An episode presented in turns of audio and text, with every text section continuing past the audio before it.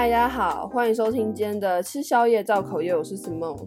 今天要来做的主题是口业信箱第七集。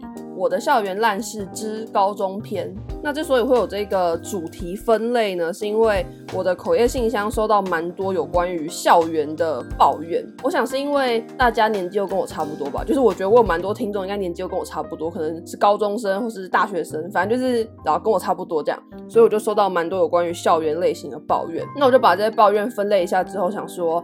哎，那干脆直接来做一个合集好了。所以这个合集就会有我的校园烂事之高中篇，跟我的校园烂事之大学篇这样子。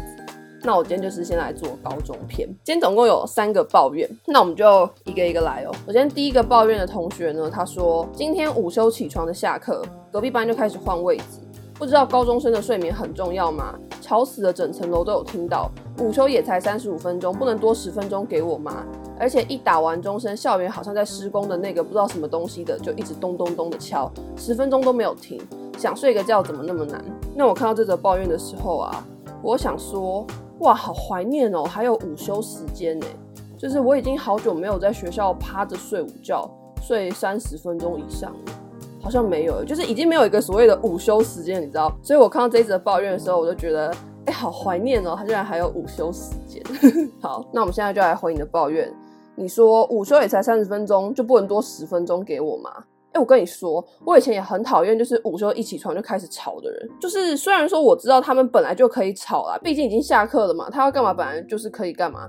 可是我就觉得说，在睡梦中被吵起来的感觉很差啊！就可能钟声一打，然后班上有些同学就会开始在那边就是叫啊、笑啊什么的，就觉得。哦，被他们这种很吵闹的声音吵起来，觉得很烦啊！想说不能给我多睡一点哦，所以我也会有这种感觉。那我的解决方法就是我会戴耳机，就是我会戴着耳机睡觉，这样子就是比较不会被吵。当然还是会被吵，如果真的太大声的话，但就是比较可以降噪一点。那如果学校不准戴耳机的话呢？我就会用外套把耳朵挡起来，就是我睡觉的时候就会把外套盖住我半个头，让我的耳朵是可以被那个外套盖起来的，这样就可以减少一点被吵的那个音量。虽然可能还是会被吵醒啊，但我觉得这是一个方法，你可以试试看。毕竟对于他们这种行为，我们也没有办法怎样，所以我觉得只能够靠我们自己去做一些尽量降低噪音的方法。好，这是我给你的回复。再来下一位同学，他说。班上班长就是个假好人、正义魔人，一天到晚只会读书，然后偷酸其他人，偏偏又是班级干部，然后我们班班导又很烂，所以全班的隐私资料、跟考试资料，还有放榜资料都在他手里。但班上真正的学霸其实都超讨厌他的，所以他只能泄露大家的成绩，继续跟学霸当朋友。直到某天被我发现找他对质之后，还给我装柔弱，真的气死。然后这边有一个挂号说。他拿到大家的成绩之后，就直接去消费本人有没有上大学。哎、我觉得这种人真的很欠骂。就是我觉得你去找他对质很赞。就我觉得这种靠泄露别人的隐私，或是泄露别人的秘密去跟人家交朋友的人，真的很缺德。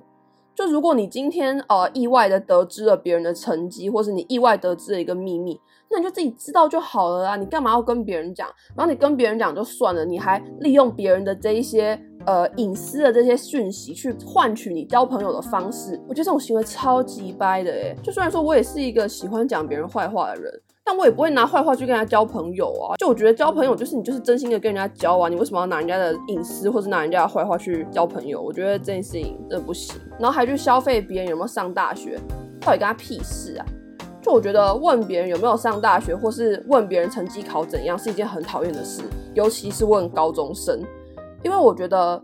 如果这个学生他自己考得好的话，他一定马上就是呃截图发 IG，不然就他自己就会跟人家讲说，哦，他这次考怎样？哦，他上来一间很好的大学。就是如果他真的考得好，他自己就会讲了。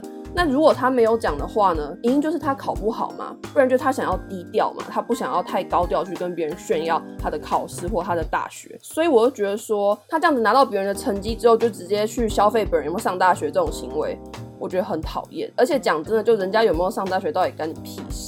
就我觉得大家顾好自己的功课，或是顾好自己的未来就好了，干嘛一直去挖别人有没有怎样？啊，就算要挖好，就私底下挖就好了，就私底下大家偷偷在一起造口业就好了，干嘛去跟当事人讲？我觉得这种行为不行，而且我觉得他总有一天会出事。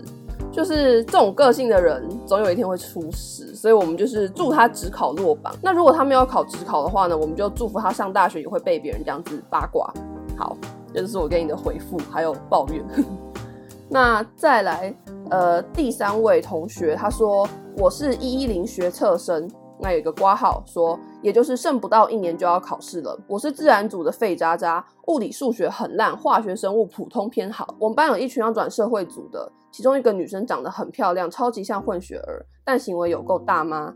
段考前自修课都超级大声的跟她不用念书，成绩就超棒棒的美腿女讲前一天 BL 剧里面的内容。当大家都不用念书吗？你们自己很棒，别人还要读啊？干！整个教室不是只有你们好不好？这都还不是什么大事，最靠北的是考完他们在那里一直吵别人成绩都不好高。如果是自己努力来的就算了，但混血大妈到处宣传跟美腿女换位置，让美腿女抄她的社会，然后她再抄美腿女的理科，我真的是有够无言的。自己犯错还可以到处宣传，重点是班导蛮喜欢她的，她犯错感觉都不太会被骂，心里有够不平衡。虽然班导之前有跟我私下说过，他只骂骂的听的人，但我还是觉得很靠北。